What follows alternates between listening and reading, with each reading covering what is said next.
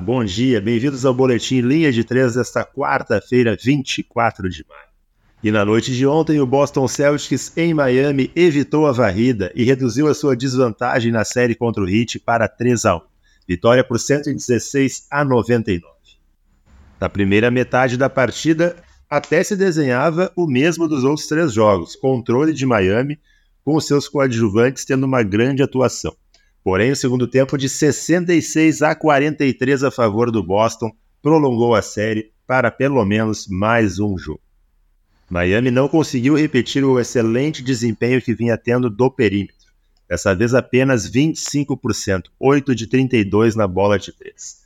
Por outro lado, Boston conseguiu 27 pontos a partir de 15 turnovers do Miami Heat, que pesaram bastante. Destaque individual para Jason Tatum, mais uma grande atuação num jogo de possível eliminação.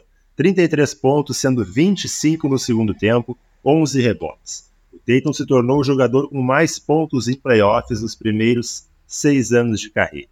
Jimmy Butler, 29 pontos, 9 rebotes.